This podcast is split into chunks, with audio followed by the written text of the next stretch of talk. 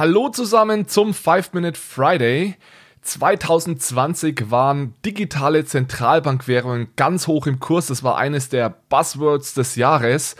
Nach einer Umfrage der Bank für internationalen Zahlungsausgleich arbeiten 80% aller Zentralbanken weltweit an CBDC. China testet seine CBDC bereits und auf den Bahamas haben wir 2020 sogar die erste digitale Zentralbankwährung in Aktion gesehen. Die EZB hat sich noch nicht entschieden, ob sie eine CBDC einführen möchte. Am 12. Januar hat die Konsultationsphase geendet, in der also jeder der EZB Feedback geben durfte, was er oder sie von der Idee einer digitalen Zentralbankwährung im Euroraum hält und die EZB will Mitte 2021 eine Entscheidung treffen, ob denn dieses Projekt CBDC gestartet wird oder nicht. Wenn ihr mich fragt, ich glaube, die EZB wird definitiv daran, damit starten, einen digitalen Euro zu entwickeln. Das hört man schon eigentlich an den Aussagen der beteiligten Personen. Viele werfen der EZB in dem Zusammenhang dann auch vor, sie sei zu langsam, weil wir den Chinesen vier bis fünf Jahre hinterher sind. Aber ich finde den Ansatz der EZB eigentlich erstmal gut, sich genau zu überlegen, wozu brauchen wir eigentlich eine CBDC. Und diese Frage, wozu brauchen wir eine CBDC, die ist nicht trivial und die will ich heute mal versuchen in den nächsten Minuten aus meiner Sicht zu beantworten. Vielleicht bevor wir die Frage beantworten, nochmal zwei Sätze dazu, was eine CBDC eigentlich genau ist. Also wie der Name schon sagt, digitale Zentralbankwährung. Es handelt sich eben um Zentralbankgeld in digitaler Form. Aktuell gibt es Zentralbankgeld für uns Endnutzer zumindest ja nur in physischer Form, nämlich in Form von Bargeld. Und unser digitales Geld, das wir heute nutzen, also das Geld auf dem Bankkonto, das ist eben kein Zentralbankgeld, sondern Giralgeld, welches von der Bank ausgegeben wird. Vereinfacht gesagt ist eine CBDC also eine Art digitales Bargeld. So, aber wichtig ist jetzt die Frage, soll eine digitale Zentralbankwährung jetzt auch in ihren Anwendungsfällen, also dafür, wofür sie genutzt wird, Bargeld ähnlich sein? Das heißt, bezahlen wir in Zukunft mit einer CBDC beim Bäcker oder nutzen wir eben die Möglichkeiten der Digitalisierung und ja, verwenden die CBDC viel breiter als eben nur für diese simplen Zahlungen. Da geht es dann also um Dinge wie, wollen wir, dass die CBDC programmierbar ist? Wollen wir sie eben auch im, im Industrieumfeld nutzen für programmierbare Zahlungen, für Maschine-zu-Maschine-Zahlungen und so weiter? Wenn ich mir die Frage stelle, warum brauchen wir eine CBDC, ist es für mich immer sehr hilfreich, zwei Perspektiven zu unterscheiden. Man kann sich nämlich fragen, Warum braucht eine Zentralbank die CBDC? Warum kann eine CBDC Vorteile für die Zentralbank haben? Und die andere Perspektive ist, warum kann eine CBDC Vorteile für den Endnutzer, also für dich und mich haben? Und die beiden Perspektiven möchte ich gerne mal auseinanderhalten und ich würde gerne mit der Zentralbank beginnen.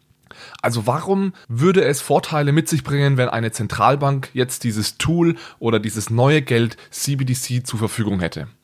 Die EZB spricht darüber ganz ähm, detailliert in ihrem Report und sie stellt da sieben Szenarien auf, warum eventuell in Zukunft mal eine CBDC gebraucht werden könnte. Das sind also so Dinge wie ähm, man möchte die Digitalisierung der Wirtschaft unterstützen, man möchte, falls das Bargeld verschwindet, eben eine Alternative haben und so weiter.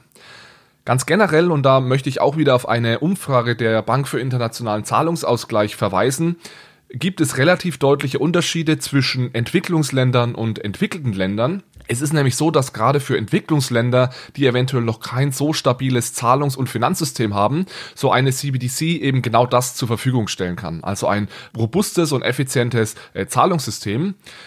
Entwicklungsländer haben in dieser Umfrage auch noch angegeben, dass sie eine CBDC gerne für die Umsetzung ihrer Geldpolitik nutzen würden und ganz wichtig auch für das Thema finanzielle Inklusion, weil man somit eben ohne Banken eventuell den Menschen einen Zugang zum Finanzmarkt geben kann. In entwickelten Ländern sind die Themen ein bisschen anders gelagert, weil man eben normalerweise schon ein sehr funktionierendes Zahlungssystem, gut funktionierendes Zahlungssystem hat, sondern da werden vor allem Dinge genannt wie grenzüberschreitende Zahlungen, die eben noch relativ ineffizient sind. Also die Vorstellung ist hier, wenn wir nicht nur in Europa eine CBDC nutzen, sondern eben auch in anderen Jurisdiktionen, dass man dann eben diese CBDCs eventuell effizient gegeneinander tauschen kann. Und ähm, der Punkt finanzielle Stabilität ist auch in entwickelten Ländern einer, der regelmäßig genannt wird. Meine Meinung zu dem Ganzen ist, dass vor allem die, dieser Punkt wichtig ist für eine Zentralbank, dass die Zentralbank die Aufgabe hat, ein resilientes Zahlungssystem zur Verfügung zu stellen, das eben unabhängig vom Privatsektor funktioniert. Und dieses resiliente Zahlungssystem, das stellt die Zentralbank heute schon zur Verfügung in Form von Bargeld. Das heißt, Bargeld funktioniert völlig abgekapselt von einem Privatsektor oder von privaten Zahlungssystemen und ist eben gleichzeitig, wie vorhin kurz erwähnt, sehr unterschiedlich zu dem Geld auf dem Konto. Bargeld ist nämlich Legal Tender, also gesetzliches Zahlungsmittel. Das ist das, was von Gesetzes wegen her als das gesetzliche Zahlungsmittel definiert ist. Und ich denke, das ist aus Sicht der Zentralbank eben ein ganz wichtiges Mandat, auf der einen Seite ein sicheres Zahlungssystem zur Verfügung zu stellen, unabhängig vom Privatsektor und zweitens eben dem Endnutzer, dem Bürger, das einzige gesetzliche Zahlungsmittel zur Verfügung zu stellen. Das ist mal die Sicht der Zentralbank. Jetzt mal ganz kurz der Perspektivenwechsel. Was sind die Vorteile, die du und ich davon haben, wenn wir eine CBDC nutzen können? Vielleicht direkt an diesen letzten Punkt anzuschließen, den ich genannt habe. Eine CBDC wäre gesetzliches Zahlungsmittel und zwar in digitaler Form. Das heißt, sollte Bargeld tatsächlich mal verschwinden, aber selbst wenn Bargeld nicht verschwindet, wäre eine CBDC eben die einzige Möglichkeit für uns, gesetzliches Zahlungsmittel in digitaler Form zu halten, da Giralgeld auf dem Bankkonto eben kein gesetzliches Zahlungsmittel ist. Darüber hinaus es ist nicht nur gesetzliches Zahlungsmittel, es ist auch eine sehr sichere Form des Geldes. Ja, es ist eine öffentliche Form des Geldes. Zentralbanken können im Vergleich zu Banken nicht pleite gehen und deswegen ist unser Geld eben in Form einer CBDC sehr sicher. Und last but not least, und das ist eigentlich für mich persönlich der wichtigste Punkt, so eine CBDC kann tatsächlich Eigenschaften besitzen und Services anbieten, die aktuell vom Privatsektor nicht angeboten werden. Und das sind vor allem zwei Dinge. Es sind Offline-Zahlungen, das heißt, ich kann Zahlungen tätigen, ohne Zugang zum Internet zu haben. Und zweitens eine gewisse Art von Privatsphäre. Das heißt, eine CBDC sollte es uns ermöglichen, ähnlich wie Bargeld, Zahlungen zu tätigen, in denen wir nicht unsere Metadaten oder gar unsere Persönlichkeitsdaten preisgeben müssen. Das heißt, Offline-Payments, Anonymität und diese Bereitstellung eines resilienten Zahlungssystems sind für mich die Hauptgründe, warum sowohl die Zentralbank als auch wir Endnutzer Interesse daran haben sollten. Erstens, dass wir eine CBDC bekommen und zweitens, dass diese CBDC eben ganz spezielle Eigenschaften haben soll.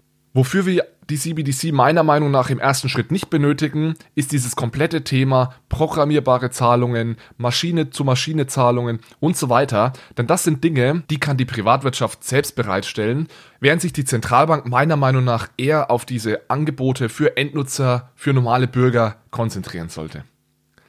Soweit mal meine Einschätzung zum Thema CBDC. Ich wünsche euch ein schönes Wochenende und bis zum nächsten Mal.